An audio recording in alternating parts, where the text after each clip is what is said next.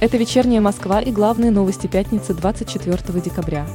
Таганский районный суд оштрафовал американскую компанию Google более чем на 7 миллиардов рублей по административному делу о неудалении запрещенной информации. Об этом в вечерней Москве сообщил пресс-секретарь суда. В среду 23 декабря суд оштрафовал соцсеть Twitter и сервис GitHub на 3,1 миллион рублей соответственно из-за отказа компании удалять запрещенный в России контент. Генеральная прокуратура Украины предъявила обвинение министру транспорта России Виталию Савельеву. Глава Минтранса, по данным украинского следствия, якобы с апреля 2014 года по ноябрь 2020 в рамках авиакомпании организовал свыше 34 тысяч рейсов до Крыма из полуострова. Таким образом, незаконно через границу Украины было переправлено не менее 300 тысяч человек.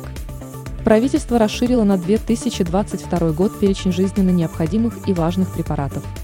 Так в список включили препарат Рездиплам для лечения пациентов с диагнозом спинальная мышечная атрофия. Перечень, как уточняется, пополнили не только современные лекарства, но и дополнительные формы для пяти ранее включенных препаратов. Столичные коммунальные службы продолжают работать в режиме повышенной готовности из-за приближающихся неблагоприятных погодных условий в виде обильного снегопада. Об этом сообщил заместитель мэра Москвы по вопросам жилищно-коммунального хозяйства и благоустройства Петр Бирюков. Самой читаемой московской новостью 24 декабря по версии новостного агрегатора СМИ-2 стало сообщение о том, что в Москве на предновогодней неделе ожидается похолодание, а 31 декабря и 1 января потеплеет. В ближайшие выходные и понедельник днем ожидается до минус 7 градусов. Синоптики также прогнозируют в югу, поэтому высота сугробов повысится на несколько сантиметров.